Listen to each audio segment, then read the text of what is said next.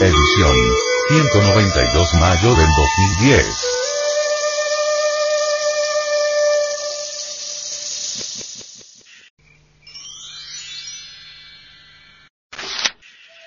Conclusión. Hablando sobre la doctrina esotérica de Indoamérica, el venerable maestro, Samael Aumeor, dice, aunque ustedes piensen que son doctrinas de nuestros antepasados y que hoy en día somos muy cristianos y no podemos ya volver atrás. La cruda realidad de los hechos es que tal afirmación de los adeptos nahuas, o zapotecas, o toltecas, reposa sobre bases muy serias.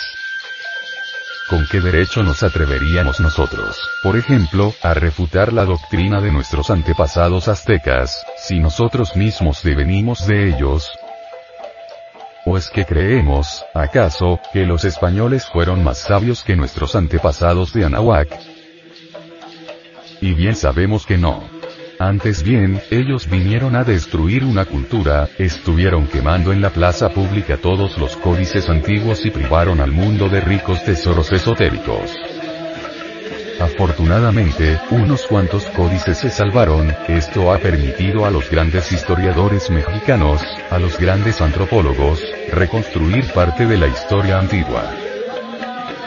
Quienes piensan ignorantemente que nuestros antepasados indoamericanos adoraban ídolos están totalmente equivocados, porque aquí se tenía una cultura extraordinaria y maravillosa que deviene de los más antiguos tiempos.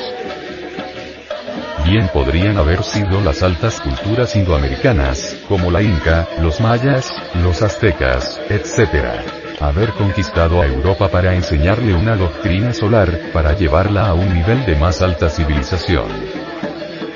Téngase en cuenta que si en la vieja Europa se adoró al Cristo, queremos que sepan nuestros oyentes, que también que aquí en Indoamérica se reverenció al Cristo cósmico, por ejemplo, al señor Quetzalcoatl, Viracocha, Huitzilopochtli, Sintana, etc. No es pues, estos Cristos ídolos como presumen de ello muchos supercivilizados ignorantes. Relacionado con este tema, el venerable maestro, Samael Aumeor, dice, el drama de nuestro Señor Quetzalcoatl es formidable, extraordinario, maravilloso, es el mismo drama de Jesús Ben Pandira, es decir, el mismo drama de nuestro Señor el Cristo, bien podemos asegurar y en nombre de la verdad que Quetzalcoatl es el Cristo. Si vemos cuidadosamente los viejos códices, hallaremos riquísima información sobre nuestro Señor Quetzalcoatl. Los nahuatls no eran tan ignorantes como suponen los extranjeros que vinieron de Europa, como para adorar ídolos. En realidad de verdad en la gran Tenochtitlan y pueblos adyacentes se rindió siempre culto a los ángeles, a los Elohim a los Prajapatis, quienes piensen que los dioses de Anahuac eran simplemente ídolos están totalmente equivocados. Los dioses de Anahuac son los mismos ángeles del cristianismo, los mismos Elohim de los hebreos, los mismos Prajapatis del Indostán. Los indoamericanos nada tienen que ver con toda nuestra jerga científica. Ellos conservan viejas tradiciones milenarias, viven en ellas y nadie podría hacerles cambiar de ideas. Indoamérica tuvo una cultura que ni remotamente sospechan las gentes de esta época pero quienes piensen que las poderosas civilizaciones indoamericanas no existían y que aquí nuestros antepasados adoraban ídolos, están perfectamente equivocados porque Indoamérica en su esplendor bien hubiera podido colonizar Europa.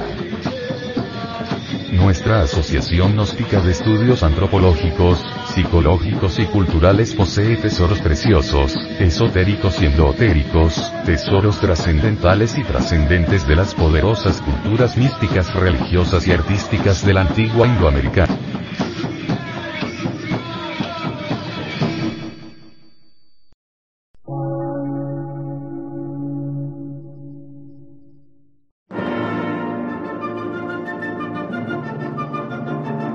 Emisora, gnóstica, transmundial. Por una nueva civilización y una nueva cultura, sobre la faz de la Tierra.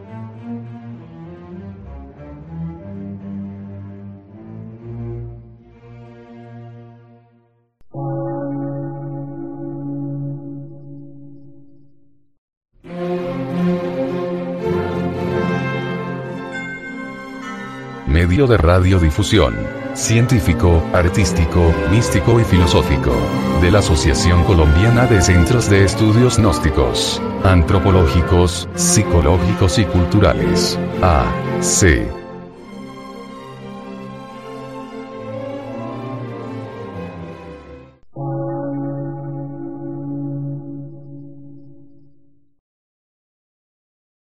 Lectura en movimiento. Difusión sin fronteras.